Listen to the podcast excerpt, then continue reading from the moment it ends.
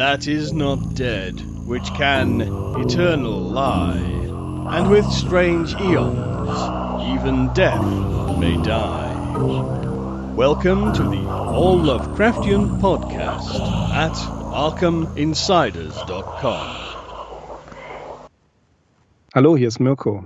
Herzlich willkommen zu den Arkham Insiders. Heute fast ein Solo-Auftritt von mir. Axel kann heute leider nicht dabei sein, aber ich spreche nicht allein ins Mikrofon. Das wäre ja auch ein bisschen vermessen. Nein, tatsächlich habe ich einen, ja, ich wollte fast schon sagen, einen äh, super Gegner, aber es ist kein Gegner. Im Gegenteil, das ist jemand, den wir, dessen Arbeit wir hochschätzen und die ich äh, mindestens bei jedem bei jedem Podcast eigentlich erwähne, weil äh, seine Arbeit mir jedenfalls aufgrund meiner begrenzten Zeit immer wieder hilft, mit den ganzen Geschichten klarzukommen. Tatsächlich haben wir den weltbesten und unglaublichen Gregor Schweizer von GM Factory heute live dabei. Hi, grüß dich. Hallo, danke für die Einladung. Danke, dass du da sein kannst. Ich bin total aufgeregt ähm, und auch ein bisschen nervös, denn ähm, ja, wie ich schon sagte, und wie wir auch schon in, in unseren Vorgesprächen und ähm, E-Mails, habe ich dir das auch ganz oft gesagt, äh, da ich viel unterwegs bin und manchmal die Stories einfach äh, nur schaffe, einmal zu lesen, aber um sie noch ein bisschen besser zu verinnerlichen, äh, bin ich immer sehr, sehr froh, wenn du dir die Mühe gemacht hast, auf deinem YouTube-Kanal etwas zu veröffentlichen. Eine Story, von der wir sprechen bei den Arkham Insiders. Und äh, ja, wir weisen wahnsinnig gerne darauf hin, dass du da was gemacht hast. Denn manche Story, und das hatte ich dir ja auch schon geschrieben, lässt sich einfach viel, viel besser ja, mental verarbeiten, wenn man sie vorgelesen bekommt. Und äh, ich finde deine Arbeit wirklich großartig. Und äh, erstmal, ich denke auch für die ganze Community sage ich dir erstmal vielen lieben Dank für deine Arbeit. Ja, äh, vielen Dank für das Kompliment. Also freut mich, dass euch das so gut gefällt. Auf jeden Fall. Und ja, GM Factory, Gregor Schweizer. Wer oder was ist GM Factory?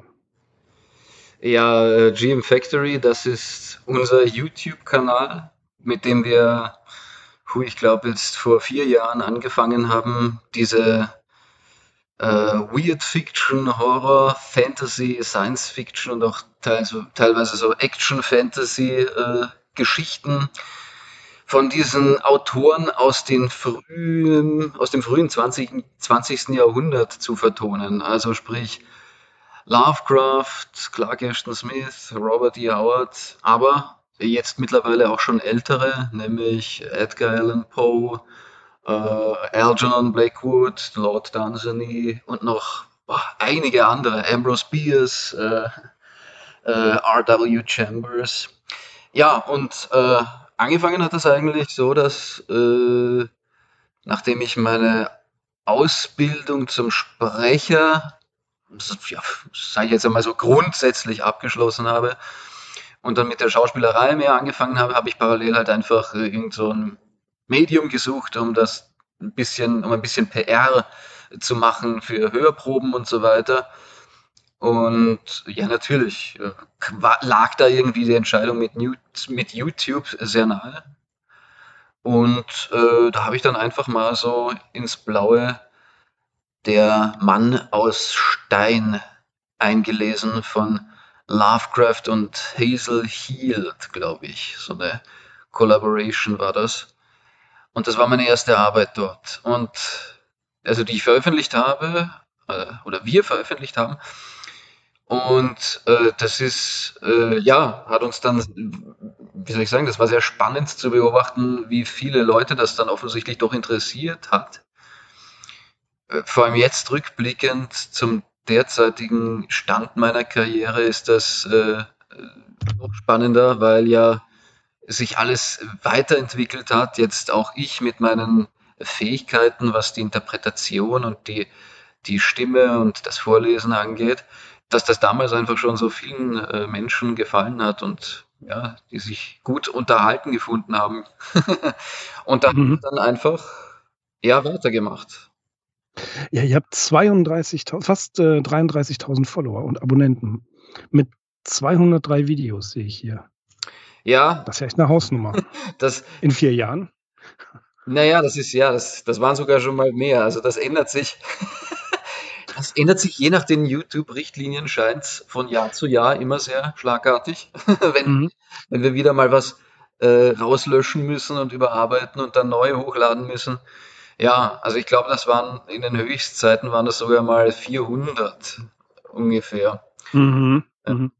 Und es gibt auch, ähm, ja, also wir mittlerweile, nachdem wir da mit YouTube so viele Probleme haben, also ist alles nicht mehr so leicht, haben wir halt eben parallel eine eigene Website äh, in, ins Leben gerufen, wo wir das auch noch in diesen alten Versionen, wir haben das am Anfang mit äh, so einer musikalisch-sphärischen Untermalung äh, produziert, um die Leute da noch mehr in die Stimmung rein zu versetzen. Also das war ja, ganz geschmackvoll, muss ich sagen, um da richtig so reinzuschlittern in den Horror sozusagen. Und äh, das äh, führen wir immer noch vor auf, auf unserer eigenen exklusiven Audiothek. Ja. Also das machen wir dann mit Patreon und so, mit der freiwilligen mhm. Unterstützung. Da können die Leute dann nachher Zugriff nehmen und sich da sozusagen den Hardcore-Kick dann nachher holen. Ich kann mich tatsächlich an die frühen Aufnahmen, glaube ich, sogar erinnern, die auf YouTube waren, mit dieser sphärischen Musik im Hintergrund. Mhm. Genau. Ja, ich meine, das, das weiß ich sogar noch. Und äh, ihr hattet vor, das ist noch gar nicht so lange her, ein paar äh, Statements veröffentlicht wegen der Monetarisierung auf YouTube. Na, da gab es Schwierigkeiten. Ja, ja, ja. Allerdings äh, mhm. kann, fürchte ich letzten Endes wirklich, äh, also eigentlich können, können wir da gar nichts Näheres, wir haben da nichts Näheres wirklich rausbekommen. Es ist mhm. wirklich so, wir haben jetzt einer Vermutung sind wir nachgegangen, äh, nämlich dass das irgendwie scheinbar für den für die Bots da, die da drüber gucken, irgendwie zu eintönig war, so dass das irgendwie als eine Art äh, äh, äh, ja, wie soll ich sagen, wie eine Art äh, Wiederverwendung derselben Inhalte, also innerhalb sogar des eigenen Kanals, also diese Regel ist ja an sich schon pervers, dass ich meine eigenen Inhalte nicht öfters wiederverwenden kann, wie es mir passt. Aber dass das offensichtlich so irgendwie äh, interpretiert wurde. Und da haben wir halt einfach noch, also witzig, weil wir haben ja früher auch so Covers gehabt, das haben wir dann rausgenommen, äh, deswegen, weil wir da damals ja deswegen unsere Monetarisierung unter anderem ver verloren hatten und auch wegen der Musik. Und jetzt haben wir neue Covers gemacht und das wieder veröffentlicht. Und wir haben jetzt erst, glaube ich, 15 Geschichten ausgetauscht und jetzt haben wir das plötzlich wiederbekommen. Also wir sehen da eigentlich nicht die geringste Logik drinnen. Also mhm. das ist nichts weiter als ähm, schlechte Filter, äh, wie soll ich sagen, äh, Bots, die falsch ausschlagen. Das ist alles das reinste Chaos. Also wenn man auch so ein Beschwerdevideo bezüglich so einer Demonetarisierung für seinen Kanal einreicht, sind ja schon mal die Sprachen, in denen man dieses Video produzieren soll. Mandarin, äh, ja, ja, Mandarin, äh, äh, äh, dann irgendein ein indischer Dialekt und, und äh, Englisch natürlich, ja, das haben sie noch drin behalten. Also man kann sich vielleicht vorstellen, was für äh, wie, wie, wo, da die, wo da die Büros liegen und wie viele Leute da im Hintergrund arbeiten und wie wenig dann eigentlich von der Materie, von der Problematik dann wirklich da eigentlich äh, verstanden wird und die Kommunikation eigentlich ganz schleppend verläuft und sehr missverständlich mhm. oftmals. Ja. das, ist, das ist ärgerlich, vor allen Dingen, wenn man sich so wahnsinnig viel Arbeit macht, weil die Aufnahmen von der Qualität ja, die sind ja Irrsinn. Die sind richtig, richtig genial. Ja, wir geben uns halt wirklich viel Mühe, dass das einfach qualitativ auch wirklich was ist, was, ähm, was die Leute wirklich äh, gerne hören, dass sie, also wir, wir wollen denen auch wirklich halt einfach, es ist uns ein wirkliches Anliegen, dass das ein Vergnügen ist. Und jedes Jahr versuchen wir auch weiter daran zu arbeiten, äh, die Qualität des Sounds irgendwie zu verbessern. Und ja, was das die Vorlesequalität angeht, auch das verbessert sich jedes Jahr irgendwie. Kein Wunder, wenn man halt so viele Bücher regelmäßig einliest. Da entwickelt sich halt auch das schauspielerische Talent und die Fähigkeit, solche Geschichten entsprechend vorzutragen. Mhm, ja, na klar, die, die Skills erhöhen sich. Das äh, das, das, das stellt man schon fest. Ich finde, das habe ich ja auch immer wieder betont, dass du teilweise bei den Protagonisten, die du sprichst, ja einen leicht panischen Unterton äh, herstellen kannst, der wirklich ähm, beim, beim Verstehen der oder beim, beim Erspüren der Atmosphäre einer solchen Geschichte unglaublich viel, ähm, viel ausmacht, weil ähm, manchmal ist es diese, diese angespannte Situation, in der sich der Erzähler befindet, durch deine Stimme richtig ja, äh, ähm, fühlbar. Wahrnehmbar, fühlbar, ja, ja, ja, fühlbar, also hörbar auf jeden Fall, ne, aber man kann das echt nachvollziehen und das finde ich so wahnsinnig spannend. Ja, das ist, äh, denke ich, auch essentiell. Es gibt ähm, Vorleser, die das äh, flacher interpretieren für gewöhnlich, solche Bücher. Mhm. Ich, per ja. ich persönlich ähm, finde das äh, in Ordnung, aber man muss das nicht so machen. Also es gibt da auch unter den professionellen Sprechern sehr unterschiedliche Varianten und ich habe sehr viel Spaß daran gefunden, einerseits die Charaktere zu interpretieren, andererseits auch zu einem besseren Verständnis äh, wirklich auch durch einen Erzähler bis zu einem gewissen Grad die Stimmung äh, mit der Stimme zu übertragen. Mhm. Also das ist, das ist mir schon persönlich wichtig.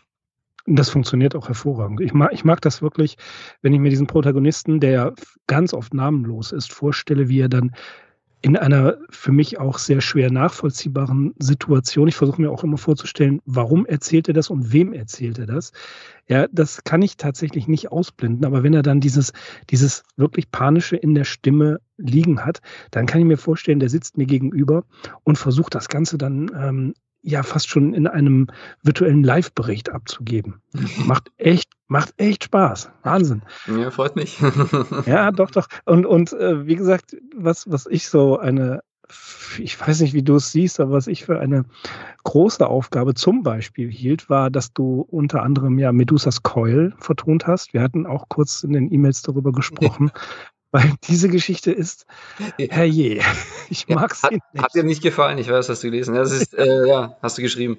Ähm, äh, ja, ich muss sagen, äh, das ist witzig, das ist sehr interessant, äh, weil mir diese Geschichte sehr gut gefallen hat, mhm. als ich das erste Mal gelesen habe.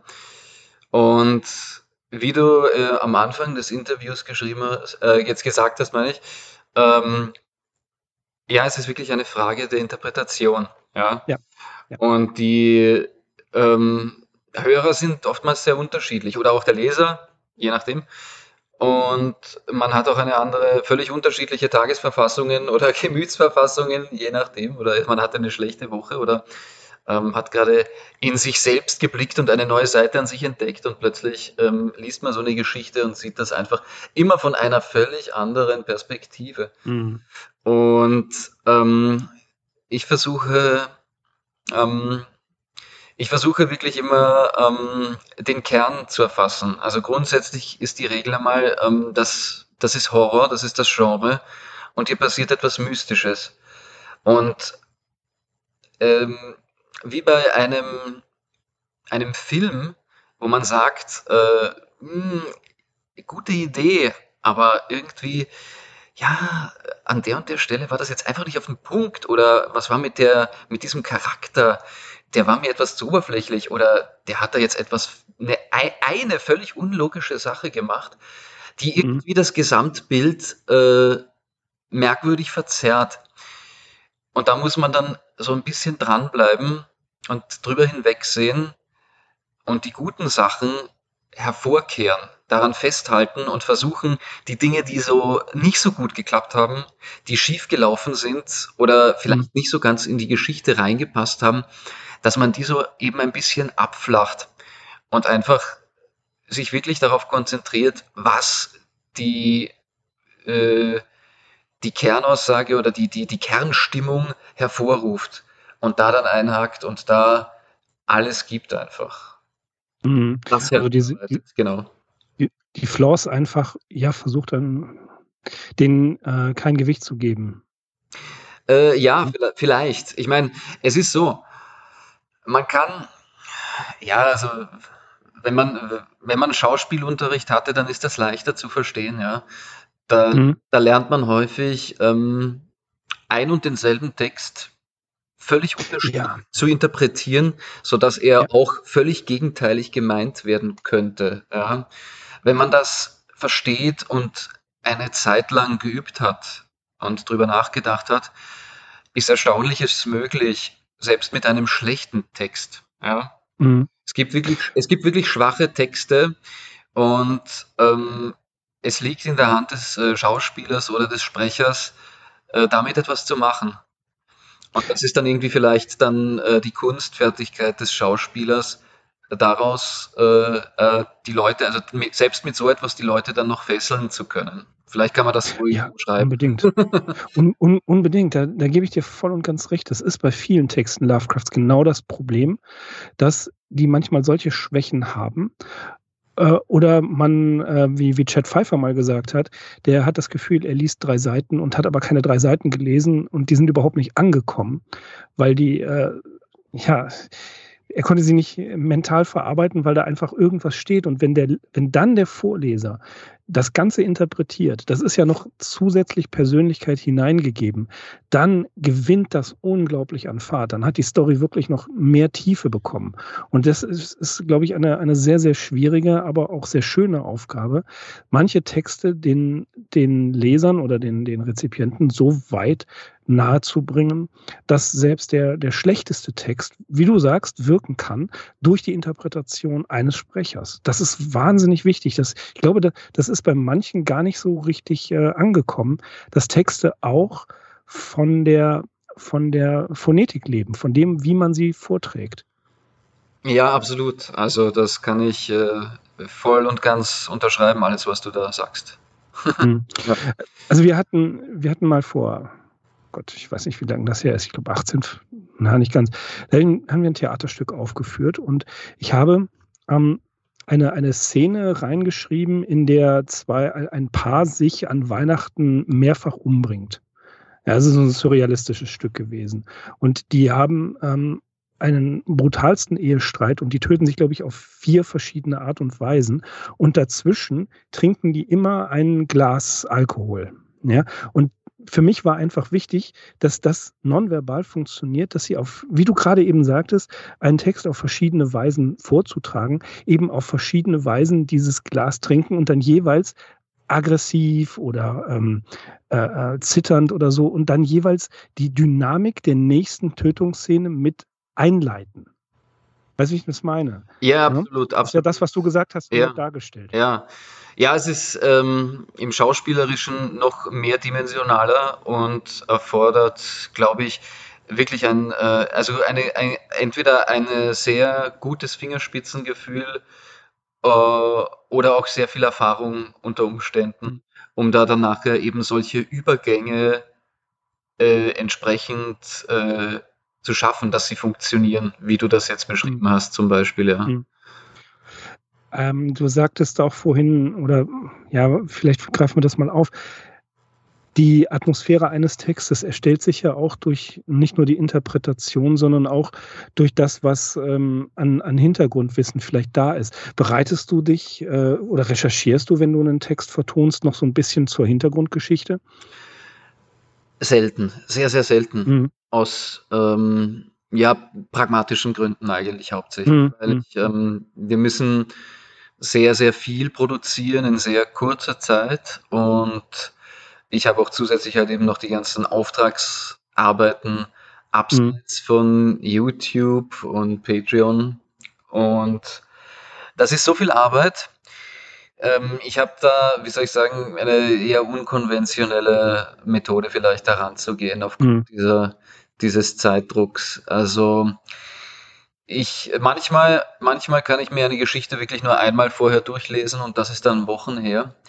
Und ähm, daran sieht man auch lustigerweise, und das ist vielleicht auch ja etwas Schönes, weil man da sieht, welche Geschichte wirklich schön oder gut, wirklich sehr gut geschrieben war, weil sie einen Eindruck hinterlassen hat und ähm, diese Stimme wirklich aufgenommen, diese Stimmung aufgenommen wurde. Und ich kann das sogar Wochen nachher mich noch äh, perfekt daran erinnern. Und ähm, bei den Aufnahmearbeiten ganz gut transportieren. Wenn der, mhm. wenn der, ich, wenn das, eh, ja, bitte? Bitte, bitte, nein, bitte. Äh, wenn, der, wenn der Text eben schwächer war, ähm, da muss ich dann, äh, merke ich dann in der Box, ist das sehr viel schwieriger. Da muss ich dann sehr viel öfter nochmal anfangen, weil ich dann spontan auch in der Situation dann noch etwas erkenne, was mir nicht gefällt oder wo ich einfach dann noch mehr auf den Punkt kommen möchte mit der Phonetik eben. Und da wirklich, äh, wirklich öfters nochmal anfange, weil ich muss sagen, ich habe da auch so eine sehr perfektionistische Ader. Auch wegen des Trainings einfach, sich wirklich mhm. zu gewöhnen, mit sehr viel wenig und kurzer Zeit wirklich äh, ähm, das einfach transportieren zu können. Mhm. Und ähm, ja, ich unterscheide mich da sicher sehr von äh, anderen Sprechern, die da sich stundenlang dann noch vorher ähm, Notizen und Markierungen machen in einem Text und dann ins Studio kommen.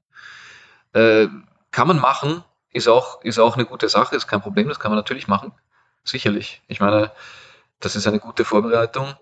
Ähm, ich habe mich eben dazu entschieden, das dann nachher einfach öfters neu aufzunehmen. Ist klar, wenn das Studio gemietet wurde, hat man natürlich jetzt auch Zeitdruck und Gelddruck sozusagen, dass das mhm. im Kasten ist, weil man kommt dann hin, äh, liest das alles runter und dann soll es möglichst gut funktionieren in kurzer Zeit. Wenn ich daheim produziere, kann ich mir das natürlich dann auch leisten.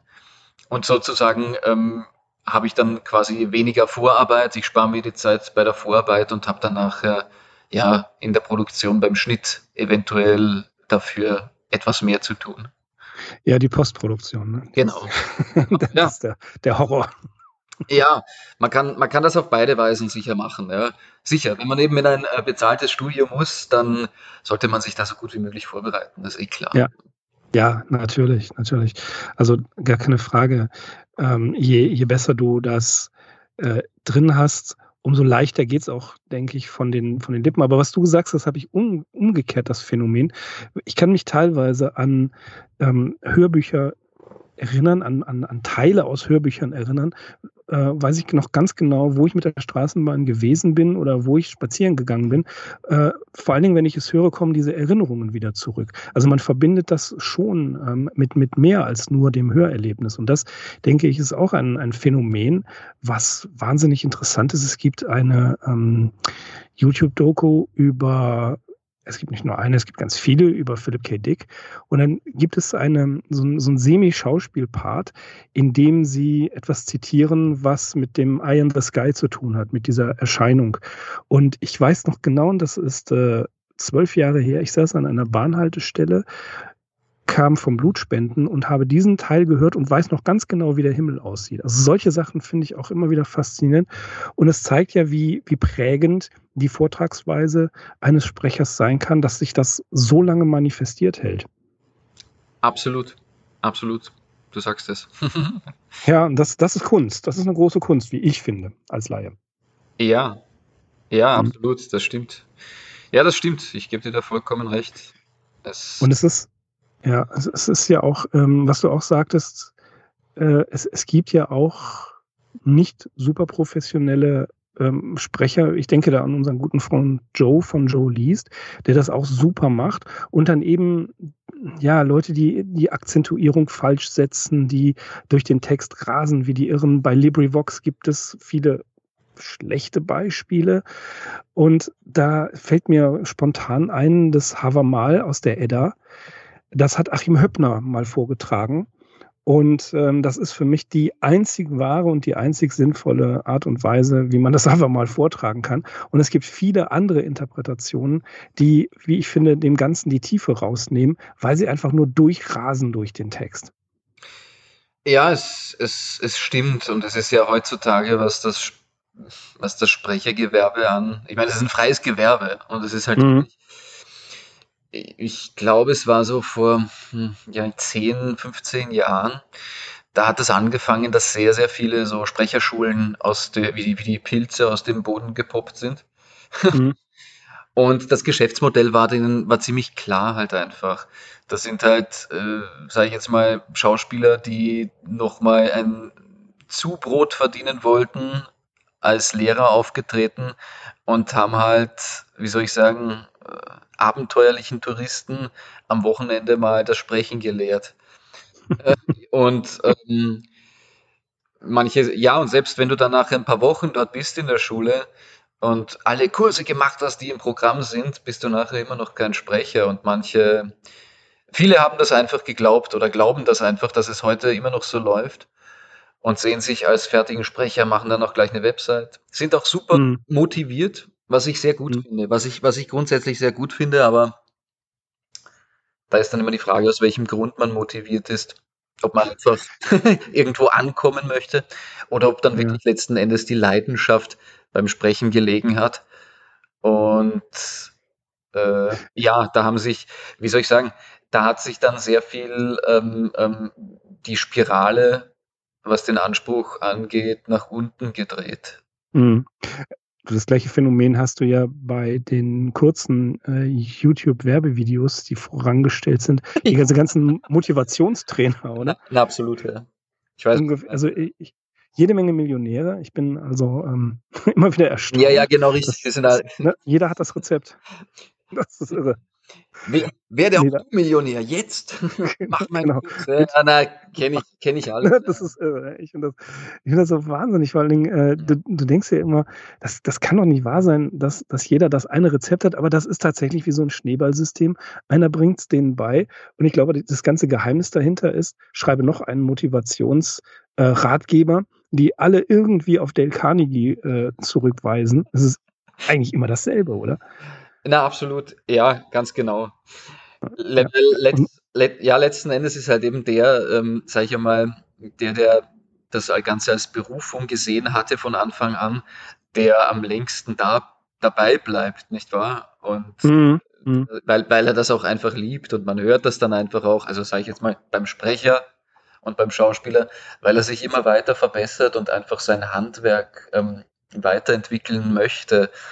Und bei anderen ähm, merkt man das einfach nicht. Und weil du jetzt gerade die YouTube-Werbung angesprochen hast, man, also es gibt ja, ja, ich, ich, ich höre manchmal sogar den ein oder anderen Sprecherkollegen, der einen Spot eingesprochen hat. das sind dann, das sind dann meistens, also die, die ich raushöre, das sind dann meistens die, die eben noch, die noch Hochdeutsch sprechen. Aber ja, gerade bei der Werbung hat man viele, die, die nicht einmal mehr Hochdeutsch beherrschen, also die einfach da wirklich in Mundart fast schon oder in einem ähm, deutschen Slang das runterreiern und dann ist das im Kasten und fertig. Es gibt doch gar keinen Anspruch teilweise mehr. Ja, überhaupt nicht. Und dann flitzen noch ein paar bunte Bilder durch und ähm, was gesagt wurde, ja, das hat man ja sowieso nicht verstanden, weil die Zeit ist knapp und man muss das ja auch ganz, ganz, ganz schnell runter runterradeln und dann. ja, das, das stimmt. Aber ne, das, das, das bleibt auch, es bleibt einfach nur hängen, dass da irgendjemand wieder dasselbe gesagt hat, aber das war ein ganz anderer Dude als beim letzten Mal. Genau. Aber trotzdem ist er der Millionär, der mir sagt, wie ich einen Ferrari bekomme. Ne? Mhm. aber was, was Sprecher angeht, wie jetzt zum Beispiel äh, David Nathan, der hat ja eingesprochen, ähm, äh, World War Z oder World War Z, also dieses, dieses ähm, Buch über den, die Zombie-Weltkriege, das vor. Danach ist ja der, der Film mit Brad Pitt gemacht worden. Und es gab ja eine Originalfassung, wo mehrere Schauspieler diese ganzen Rollen gespielt haben oder, oder gesprochen haben. Mhm. Das ist ja unterteilt in Einzelbericht. Kennst du bestimmt, ne? Nein. Das ist, Nein, nein. nein? Okay. Also es, es ist von, von Max Brooks, das ist der Sohn von Mel Brooks. Der hat einmal geschrieben den Zombie Survival Guide. Und das ist sehr intelligent gemacht. Da geht es also tatsächlich, was ist dieses Solanum-Virus, das einen Menschen zum Zombie macht? Und wie verhält man sich, wenn die Zombies die Welt überrennen. Es gab nämlich tatsächlich eine, ähm, ein, ein, Planspiel in den USA. Da werden ja immer so Katastrophenfälle ähm, simuliert oder durchgeplant. Und es gab tatsächlich eine solches, soll es gegeben haben. Ähm, was passiert, wenn es eine Zombie-Apokalypse gibt? Und das hat Max Brooks als Recherchematerial genommen. Ich bin mir nicht sicher, ob er bei der Studie beteiligt war. Ich habe das mal gesagt, aber ehrlich gesagt habe ich es auch schon wieder vergessen, ob das wahr ist. Sei es drum. Das, was er geschrieben hat, war so wirklich genial gemacht. Worauf musst du achten? Was musst du für Waffen haben? Und so weiter und so fort. Und daraufhin hat er ein Buch geschrieben, World War Z, in dem verschiedene Menschen aus völlig unterschiedlichen Ländern und äh, von unterschiedlicher Provenienz berichten, wie es angefangen hat. Ein chinesischer Arzt, ein Bodyguard, ein äh, autistisches Mädchen und so weiter. Und diese Rollen wurden in der Originalfassung von verschiedenen Schauspielern gesprochen, unter anderem welchen aus The Walking Dead. Und die deutsche Fassung bei Audible erschienen, hat Johnny Depp komplett alleine gemacht. Jeden Charakter jedem etwas anderes verliehen. Und das fand ich wirklich, meine Herren, also richtig, richtig gut. Ja, das ist eine äh, ganz schöne Challenge, solche Bücher zu vertonen an mhm. Audiobook, weil, naja, man muss dann wirklich, ähm, da muss man wirklich vorausplanen. Also bei solchen großen Produktionen, da muss auch ich ähm, mich natürlich ein, einarbeiten in so eine Materie. Da, das ist nicht wie eine mhm. Kurzgeschichte, wo drei, vier oder fünf oder von mir aus sechs Charaktere sind, ähm, sondern da muss ich so ein bisschen einordnen und ich muss auch immer ähm, aufpassen, welche Charaktere beisammen sind und als Ensemble dann nachher sozusagen, Pseudo-Ensemble sozusagen, zusammenspielen, damit ich auch wirklich äh, Stimmen dazu entwickle, die sich gegeneinander abgrenzen. Klar. Ja, ja, ja. ja. Und ähm, da wird's dann, also ich habe das mal gemacht mit dem Synthzep 505. Das war so eine, mhm. das war so eine Sci-Fi-Komödie.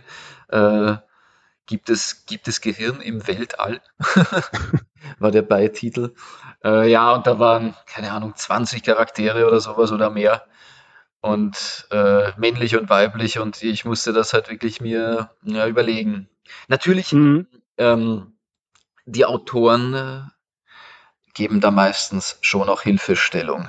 Also das liegt nicht nur ganz auf den, allein auf den Schultern des Sprechers, sondern natürlich gibt der Autor da zu den äh, einzelnen Rollen oftmals auch ein bisschen eine Beschreibungshilfe mit. Ja, das ist schon äh, ein, ein guter Ansatz. Ja, ja. Aber das, ähm, es gibt ja auch dieses Beispiel, wo es noch eine Dimension weitergeht von Patrick Stewart, der A Christmas Carol äh, Ende der 90er in London komplett alleine auf der Bühne aufgeführt hat. Das gibt es auch irgendwo als Hörspiel. Und da hat er auch den Wind gemacht, auch die gleichen ganzen akustischen Effekte dazu. Und das ist ja noch eins weiter. Ne? Ja, ja, ja, ist natürlich. Solche, solche Talente, solche Ein-Mann-Shows, das gibt's, ja. Mhm. Das gibt's, ja. Also das, das ist nicht. Wer fällt mir, ja, gibt es ja immer wieder so. Naja, nehmen, ja, muss, wenn, wenn, wir jetzt mal aus dem deutschen ja. Raum nehmen, ganz primitiv mhm. gesagt, Otto Walkes macht das ja. Ist mir als erster gerade eingefallen. Macht das ja im Prinzip auch, ja. Also der war ja, ja, ist ja einer der bekanntesten und der hat das ja immens gut gemacht. Und äh, ja. ja, aus dem amerikanischen Raum könnte man jetzt genauso gut einen Jim Carrey wenn man da seine frühen mhm. Shows aus den jungen Jahren sich ansieht, hernehmen, der das ebenso auch, also es gibt da, es gibt da einige Schauspieler, die tatsächlich solche One-Man-Show oder One-Woman-Show äh, machen. Das, das ist immer, das ist immer eine ganz eigene Erfahrung. Sehr heftig, ja. Ja, ja, ja. Aber jetzt, wo du, wo du gerade Woman-Show sagst, ähm, was ich bei äh, bei Hörbüchern immer sehr schwierig finde. Und da achte ich tatsächlich auch immer wieder drauf, ist, wenn ein männlicher Sprecher eine weibliche Person spricht und umgekehrt natürlich auch, ne, wenn äh, ein, eine weibliche Sprecherin einen männlichen Part übernimmt. Äh, es gibt, glaube ich, ich weiß nicht, wer es gemacht hat, von ähm, Rainer Maria Rilke die Aufzeichnung des Maltritz Laure Brigge mhm. von einer von einer Frau gesprochen. Ich habe leider den Namen vergessen, weil es mir jetzt auch gerade spontan einfällt. Aber das, das ändert ja tatsächlich voll und ganz die Interpretation des, ähm, des, des Gehörten. Ja, weil du, du, du assoziierst das sofort mit einem Kerl und dann spricht es eine Frau. Na, also du, du, du bist total durchgewirbelt. Ja, natürlich. Natürlich, das ist einmal das eine. Aber es ist auch eine äh, subjektive äh, Aufnahme sozusagen. Ja. Mhm. Also das ist auch, das ist auch ein bisschen was sozusagen äh, äh, biochemisches, ja. Mhm. Mhm. Manche Leute reagieren auf gewisse Stimmen einfach ähm, allergisch und andere auf gewisse Frequenzen positiver. Ja, also das ist, das ist eben so, ja. So hat jeder mhm. seine Lieblingssprecher und kann äh, den einen gar nicht hören, der dann wieder einem Freund super gut gefällt und so weiter. Ja. Ähm, ich versuche mich da immer möglichst ähm, ja, sehr offen zu halten von meiner Auffassungsgabe, wenn ich mir die unterschiedlichsten Sprecher anhöre. Ja, natürlich. Also bei, bei manchen merkst du einfach, ähm, das funktioniert nicht, weil, das hatten wir ja gerade schon besprochen, weil sie da durchrasen und äh, Ja, überhaupt sich um gar nichts gekümmert ich haben. wollte gerade sagen, die versuchen das ja auch gar nicht wirklich. Ich meine, ich Mhm. spreche ja auch immer, ich spreche auch immer weibliche Rollen, Mhm. immer wieder mal und ähm, ja, ich, ich kann mich da immer, ich, ich, ich kann mich da immer, glaube ich, ich hoffe, ganz gut reinversetzen. Also meine, meine äh, Verlobte, die die Aufnahmearbeiten immer leitet, Mhm. die, die ist immer ganz, die ist immer ganz entsetzt, wenn ich äh, da die Damenstimmen interpretiere, weil das so ähm, echt klingt, meint sie. Ja? Sehr gut, das ist doch prima. Ja, weil das Das irgendwie so wirklich ähm, irgendwie mit der männlichen Stimme auf irgendeine Art authentisch klingt. Das funktioniert Ja. scheinbar einfach. Ja.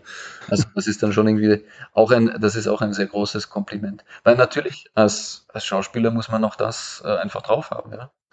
Ja, ja, natürlich. Also, soweit ich das als Außenstehender beurteilen kann. Ja, nein, Äh, das gehört absolut dazu. Also ja. da gibt's keine, da, dem sind, da gibt's gar keine Grenzen. Nee. Ich, ich, ich bin gerade so ein bisschen durch die Liste bei GM Factory auf, äh, YouTube und sehe da ein mir bekanntes, natürlich mir bekanntes Stück, das wäre lustig, wenn nicht, der Tempel von H.P. Lovecraft. Mhm. Und ich kann mich erinnern, ich habe das vor, ich glaube, acht Jahren oder neun Jahren für SFF Audio in Englischen eingesprochen. Es ist katastrophal. Ähm, weil, aber Jesse, Jesse meinte damals, hey, you're German und das ist ein, ein deutscher U-Boot-Kapitän, du machst das jetzt mal mit deinem brutalen Akzent. Ja. Ne?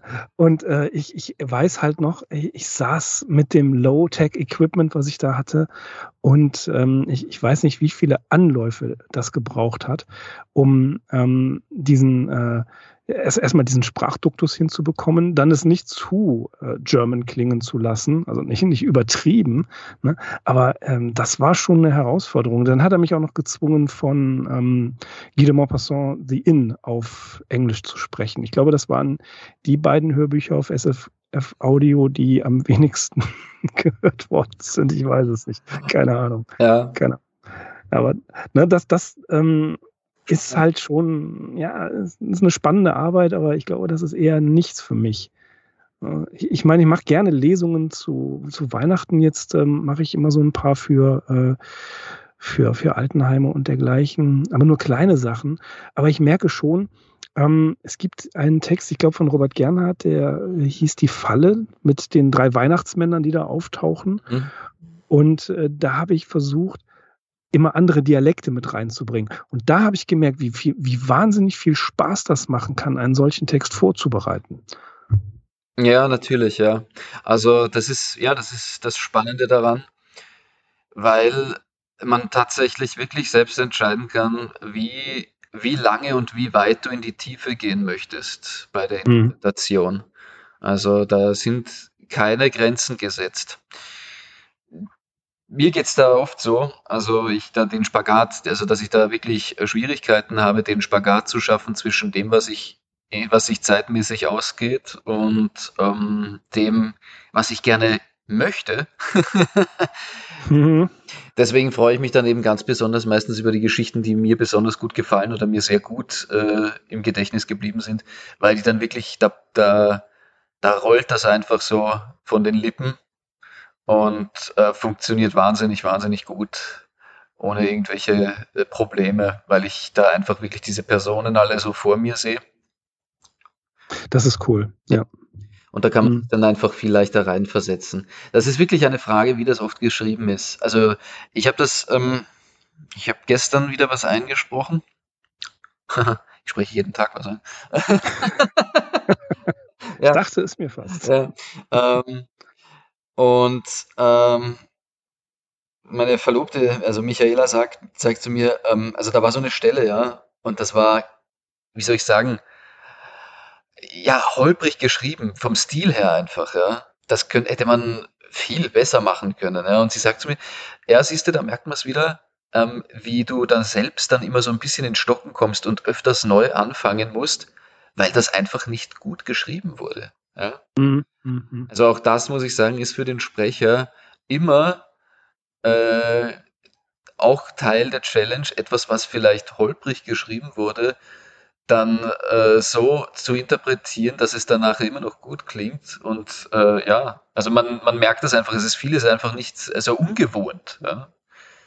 Manche, Be mhm. manche Begriffe sind einfach äh, vielleicht nicht geläufig, ja, aber manche Sachen, ähm, man merkt manchmal oft, dass ein, ein, ein Schriftsteller etwas, was weiß ich, etwas transportieren möchte oder, oder eine, eine, äh, eine, äh, keine Ahnung, krampfhaft versucht, neue Begriffe einzubringen, äh, um das interessanter zu gestalten, die halt keiner gebraucht. Und das kann, das kann halt eben auch kontraproduktiv sein.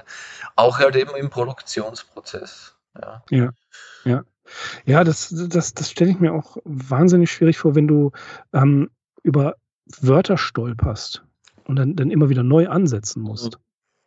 Also es gibt ähm, von Hans-Dieter Hüsch, der hatte mal so ein Beispiel gebracht, das war ein befreundeter Nachrichtensprecher, der, der liest den Text und ich glaube, die haben auch die Fähigkeit, irgendwie so drei Zeilen vorher schon mitzulesen und er liest und liest und liest und dann sieht er ein Wort, mit dem er nicht klarkommt. Er, er, sieht das Wort, das kommt jetzt gleich, es kommt gleich.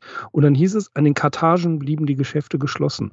Was er meinte, war an den Kartagen, an den Kartagen. Ne? Und raus ist es. Ja, ja, genau richtig. Also ja, äh, genau, solche Situationen, das habe ich manchmal. Äh, mhm. Was war das?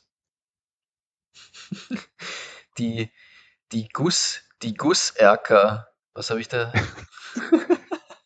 ja, so Wörter gibt es halt. Ne? Das, äh, ja, äh, völlig falsch äh, interpretierst und da erstmal hängst da fest, dann, dann musst du es hundertmal sagen, damit es im Flow bleibt irgendwann. Ne? Absolut, ist, ja. Und manchmal ist es wirklich ist, so, wenn ich mich vorbereitet habe und ich weiß sogar, da ist ein schwieriges Wort, das kommt jetzt gleich. Äh, mhm. Will es trotzdem oftmals mir nicht von den Lippen rollen, dass funktioniert dann irgendwie noch und ich muss dann das noch dreimal jetzt dann auch vorsagen, diese eine Sequenz, bis es dann endlich im Kasten ist, ja. Also mhm. ja, oftmals auch natürlich dann, wenn es, äh, keine Ahnung, wenn ich französische Städtenamen oder Begriffe kurz ähm, im Französischen interpretieren möchte, natürlich, dann passiert das auch immer wieder mal. Das war bei mir die grobe Unkenntnis. Äh, ich habe ja damals immer äh, gesagt, Silaya Bishop, dabei hieß sie Silia Bishop. Das hat uns ein Hörer darauf aufmerksam gemacht. Und dann äh, dachte ich mir, Moment mal, ich habe das doch irgendwo schon mal anders gehört. Und ähm, das war tatsächlich in irgendeinem Podcast, einem amerikanischen Podcast über H.P. Lovecraft. Da sagte jemand Silaya. Und die anderen sagten dann wieder Silia und dann war ich völlig verwirrt und dann haben wir tatsächlich das genommen, was unser äh, lieber Hörer dort gesagt hat und nennen sie ab sofort Silia Bishop. Aber das, das war dann auch genau wie Chris Lakey mal sagte, er ist von den USA nach, äh, nach Großbritannien ausgewandert und da heißt es Zebra und Zebra. Mhm. Ne? Also so, so, Teile, du, du stolperst dann drüber und bist dann völlig verunsichert. Ja, ja, ich, ich, ähm, ja, das sind dann halt eben schon wirklich Details, muss ich sagen. Bei, mhm. bei Namen kann man da meines Erachtens natürlich schon äh, ein bisschen großzügiger dann sein. Vor allem, wenn man weiß, dass es äh, Sprachregionen im amerikanischen Raum gibt, wo das auch wirklich tatsächlich unterschiedlich äh, betont wird oder ausgesprochen. Mhm. Und ein Eigenname ist immer ein Eigenname. So gesehen ist immer beides möglich letzten Endes oder also es ist, natürlich gibt es dann eine geläufigere Version und auch ich versuche natürlich die immer zu kriegen. Aber das passiert auch, ja, stimmt. Mhm. Also, mhm. was zur Interpretation ist, fällt mir auch gerade ein, ist, ähm, es gibt das Hörspiel Pigments Modell von Grusel, Gruselkabinett heißen sie. Mhm.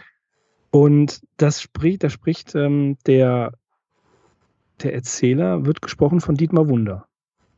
Ja. Und Dietmar Wunder spricht ja, jetzt habe ich den, Namen, den Charakter vergessen, ähm, bei, bei Dr. House, den, den schwarzen Arzt. Und was ich interessant fand, war, das war so sehr in meinem, äh, in meinem Denken, dass ich diese Stimme mit dem, jetzt fällt mir dieser Name nicht ein, mit dem Arzt ähm, in Verbindung brachte, dass ich während des Hörens von Pigments Modell, wiewohl ich weiß, dass es eben nicht ein schwarzer Protagonist war, die ganze Zeit gedacht habe, der Mann, der mir das erzählt, ist ein Schwarzer und ich hatte keinerlei Problem damit. Und ich möchte das Thema jetzt gar nicht so sehr vertiefen, weil es hm, von wegen Lovecraft und äh, schwarzer Protagonist und dergleichen. Aber das fand ich halt so faszinierend, dass ich die Stimme damit assoziiert habe und es für mich keinerlei Problem war. Ja, äh, warum, warum sollte es auch? Ich meine, mhm. das ist einfach, ähm, ich finde das immer sehr interessant. Es gibt einige Synchronsprecher, die passen, die passen so zu unterschiedlichen Typen und manche passen nur so zu einem äh, mhm. Charaktergesicht irgendwie. Das, das, das gibt es. Und äh, ja, natürlich prägt man sich dann oftmals eines sehr stark ein. Wenn ja. zum Beispiel eben Simon Jäger vorliest, dann denken viele gerne an Heath Ledger. Ja, also. ja ich, sehr gut. Ich, ich höre gerade den vierten Teil von Bobbyverse, äh, auch vorge äh, vorgestellt von Simon Jäger, vorgesprochen von Simon Jäger. Und ähm, er muss immer einen Replikanten sprechen, der einen anderen Charakterzug hat. Aber es ist faszinierend. Ich tatsächlich Ethan Hawke, aber ähm, in irgendeiner Art und Weise habe ich Ethan Hawke gar nicht vor Augen. Ne? Also vor dem geistigen Auge ist es gar nicht Ethan Hawke. Ich weiß, ehrlich gesagt, ich könnte googeln, aber ich bin zu faul. Ich weiß nicht mal, wie Simon Jäger aussieht. Er könnte mir gegenüberstehen. Ich hätte keine Ahnung. Ja, naja, Simon Jäger ist, ähm, glaube ich, äh, doch einer von den, also unter Anführungszeichen, jüngereren, mhm. besonderen Sprechern, weil der wirklich sehr sensibel ist. Mhm. Und ähm, ja, der kommt halt eben auch aus einer Generation, wo man sehr jung schon angefangen hat, äh, das Handwerk zu lernen. Ähnlich wie David Nathan halt einfach das ja in die Wiege gelegt bekommen hat durch seinen Vater einfach schon, der Schauspieler war und Synchronsprecher. Und ja wenn man dann sehr früh anfängt. Aber, aber er ist, glaube ich, ich hatte das Gefühl, wenn ich mir die Interviews angesehen habe, Simon Jäger ein sehr sensibler Mann. Ja. Mhm. Und der, ja. wenn man seine Sachen hört, dann ist das einfach wirklich äußerst ähm, versiert. Da gibt's Nuancen, die kriegen auch andere ähm, Sprecher nicht so hin. Wenn ich jetzt vergleichsweise einen Joachim Kerzel hernehme, der lebt von seiner dunklen, kräftigen, starken Stimme. Mhm. Der hat dieses Organ mitbekommen ja. und natürlich, der, der hat äh, schauspielerische Qualitäten, ja. Aber mh, hm, so Feinheiten beim Vorlesen von einem Hörbuch, das habe ich dann nicht so oft gehört. Beispielsweise, äh, wenn man das jetzt äh, auf dem Lovecraftschen Raum vielleicht kurz vergleichen möchte, ähm, dass der Schatten über Innsmouth da hatte er den Zadok Allen zu interpretieren. Ja.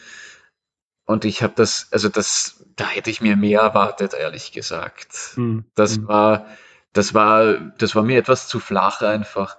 Und ich wusste, dass, dass da wenn Simon Jäger die Stimme gehabt hätte, der wäre da anders herangegangen. Weil man muss bedenken, dass der Zadok Allen, das war halt wirklich ein völlig fertiger Charakter, ziemlich alt, völlig versoffen und natürlich äh, schwerst geistesgestört, ob der ähm, Schrecken, die er da, der Lovecraftschen mhm. Schrecken, die er da mit ansehen musste, sozusagen. Ja. Und das war einfach zu flach für diesen, für, für, für einen Mann, der, der das äh, erlebt hat. Ja. Fand ich damals. Aber ich glaube, es war bei LPL Records einfach so, sie hatten ihn und äh, er hatte ja schon einige ähm, Texte vorher interpretiert. Mhm. Und das war einfach, er, er, war da und ich, aber tatsächlich im Hören des Hörbuchs war das ein, ein unschöner Bruch. Ja, ja, ich, ähm, ich denke, es ist dann einfach so, ähm, manchmal ergibt sich das bei einer Produktion und ich bin sicher, der Lars Lück, der war sehr froh, dass er ihn dann irgendwie bekommen hat mhm. und ähm, dass der da quasi noch so eine kleine, eine, eine, diese, diese, diese kleine Passage übernommen hat, das, was ja auch schön war, ist ja auch eine, eine, eine schöne Sache. Es hat halt in dem Fall nicht so äh, gut geklappt, ja. ja. Ich bin da ich bin da nicht so streng. Es fällt mir aber, es fällt mir aber trotzdem auf einfach. Ja. Mhm. Es ist oftmals unterschiedliche Faktoren, warum es in der Produktion dann einfach ähm, vielleicht dann einfach letzten Endes nicht so gut geklappt hat. Ja, da ist zu wenig Zeit oder ähm, das Briefing mit dem Regisseur, das, äh, das funkt irgendwie nicht so ganz und dann kommt halt irgendwas dabei heraus und ja. Es gibt ja auch Entschuldige. Nein, ich bitte, ich bin, ich bin, ich war eh schon fertig. es gibt halt auch so krasse Fehlbesetzungen. Ja. Wenn ich äh, beispielsweise Hallo. In der, in der alten, in einer der letzten, äh, in, in, einer der letzten ähm, Produktionen von, äh, von Tonstudio Braun, da war ja, soweit ich mitbekommen habe, Hannes Bender dabei. Und dann gibt es ähm, in, ich glaube, das Buch der grausamen Träume taucht der Jochen Malmsheimer als, als Bösewicht auf. Und das passte überhaupt nicht. Ja, ich äh, bin leider nicht mit Ansprechern vertraut. Äh, ich mhm. kenne jetzt den Jochen Mainzheimer nicht. Er ist eigentlich Kabarettist oder sowas in die Richtung. Okay. Und das passt. Ich habe ich hab das völlig damit assoziiert. Ich, ich, konnte mich überhaupt nicht mehr auf den Text einlassen. War vorbei. Ja, ja, ja, ja, ich weiß. Ich weiß, das kommt vor. Und ähm, ja, ich, also mir fällt es da vielleicht sogar noch leichter, sogar mich da neutral zu halten Mhm. Es gibt tatsächlich und heute, also in den neueren Produktionen oder sage ich jetzt einmal zu Zeiten von Netflix-Serien, also da ist mir Oh ja. Also da ist mir so viel, äh, so viele Gräueltaten, was an bis mhm. nur schief gehen kann, äh, mittlerweile über den Weg gelaufen oder gekommen. Ähm, ähm, ich, also ich kann mich noch erinnern, als ich Schauspielunterricht genommen hatte, habe ich mit meinem Trainer über die Synchronsprechung, über das Synchronsprechen mich unterhalten und er sagte, äh, ja, aber die deutschen Synchronsprechungen, die sind ja teilweise wirklich katastrophal. Und ich kann mich noch erinnern, wie entsetzt ich damals war, dass der das gesagt hatte, weil ich, und das konnte ich natürlich nicht wissen, ich habe mir Filme aus den 60ern, 70ern, 80ern, 90ern angeschaut, wo wirklich auch noch diese Urgesteine in der Besetzung waren, die das halt wirklich ja. gekonnt haben. Ja. Mhm. Und natürlich, ja, das waren für mich, das sind halt eben die Synchrongötter und die konnten das einfach auf den Punkt bringen. Die hatten das nicht nur, die konnten nicht nur perfekt die Technik und Hochdeutsch, sondern die, die, die konnten das einfach auch perfekt spielen. Also ja. da hat diese, diese äh, Fusion perfekt funktioniert zwischen dem Charakter und dem Sprecher. Und heute, also bei, wenn ich, ja, wenn, wenn wir mal bei Netflix bleiben wollen, das ist, also ich, ich, ich, ich habe das dann verstanden, weil ich mir viele neuere Serien dann versucht habe anzugucken, wirklich Betonung liegt auf versucht. Und ich versuche es auch heute noch immer wieder. Aber es ist mhm. also wirklich schlimm, äh, diese deutschen Fassungen anzusehen, weil ähm, die, die guten Synchronsprecher äh, und auch Synchronsprecherinnen immer weniger zu werden scheinen. Ja. ja. Das ist mir auch aufgefallen. Das gebe ich dir voll und ganz recht. Wenn ich dann so denke an Per Augustinski für Robin Williams oder Manfred Lehmann oder uh, Udo Schenk, das waren halt wirklich so, so jetzt hier 90er, 80er Jahre äh, Stimmen. Da hast du gemerkt, äh, diese Charaktere sind tatsächlich so genial interpretiert worden. Ja, also das war einfach, das war einfach ein Level. Also das wirst du, das wirst du sicher. Also es wäre möglich, dass man das nach äh, Simon Jäger und David Nathan mhm. längere Zeit nicht mehr in dieser Form mh, hm, zu sehen bekommt. Ja. Also, ja. also zu hören, zu hören und zu sehen bekommt. Es gibt natürlich, natürlich gibt es Ausnahmen, aber ich glaube, es wird dann länger brauchen, vielleicht, bis sich diese Spirale wieder nach oben dreht. Ja, das, das liegt aber auch daran, dass es eine absolute Überproduktion gibt. Der Markt äh, verlangt ja immer wieder neues Zeug. Ne? Ja. Und da müssen natürlich Sprecher her. Und wenn schnell produziert wird, wird schlecht, nicht, nicht unbedingt, aber tatsächlich auch schlecht produziert. Und das sieht man dann in der Auswahl auch der Synchronsprecher, die überhaupt nicht zu dem Charakter passen. Ja, ja, und das halt teilweise dann auch schon in wirklich großen Filmen. Also mhm. ich habe jetzt neulich halt versucht, zum Beispiel mit ähm, ja, mit Michaela mir das Jurassic World, diesen letzten Teil, wo halt wieder ähm, Sam Neill von ja, Jurassic Park auftaucht. Ja, ah, wie heißt denn der Sprecher nur? Von Sam Neill. Na, wie auch immer. Ich schätze ja. mal, ich schätze mal, du weißt, wen ich meine. Die Stimme ja, aber ansonsten, liebe Arkham Insiders, google doch einfach. Ja, ja, ja. Das könnten wir auch machen, aber nein, Ja. egal. Aber äh, wie auch immer, und du hast da wirklich äh, jüngere Rollen, also wirklich von Teenagern besetzt mit Mhm. also Sprechern, die sind so unterentwickelt in ihren Fähigkeiten. Ja. Ich sag- Ich sage jetzt mal noch, weil es kann sich ja natürlich verändern. Aber eigentlich muss ich fast sagen, der Fehler liegt da wirklich beim Synchronbüro im Cast, weil man solche Leute eigentlich gar nicht besetzen dürfte.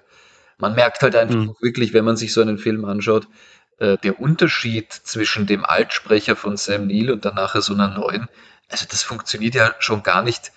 Das ist ja, das ist ja keine Fehlbesetzung aufgrund einer falsch gewählten, eines falsch gewählten Stimmcharakters, sondern die beherrschen ja nicht einmal mehr die Sprechtechnik. Das ist ja wirklich, das, das grenzt ernsthaft schon, das ist keine Untertreibung, das ist wirklich fast schon ein Sprachfehler, muss man sagen. Ja, das, das ist richtig. Ähm, ich habe, äh, ich weiß auch nicht, wie ich in diese schlechte Position hineinkam, aber ich habe mal reingehört in oder reingeschaut in einen Adam Sandler-Film, die ich fast alle extrem kritisch finde. Und das war, ich glaube, Waterboy, der Typ mit dem Wasserschaden hieß das. Ja. Und da haben sie es tatsächlich diesen, diesen, hm, wie heißt der Kerl, Matzke oder so, Super Richie war das damals. Das, er kann es nicht, er, er kann es nicht und er kann es nicht. Der Film ist schon schrecklich und dann auch noch diese grausame Synchronstimme, nur weil es damals modern war. Das war, also, das war fast eine Straftat. Das ist Ja. eine Beleidigung. Das, aber kommen wir zu den, zu den richtig guten Sachen, nämlich GM Factory. Das Beste. Das, ja, wir müssen das mal ein bisschen daneben hier.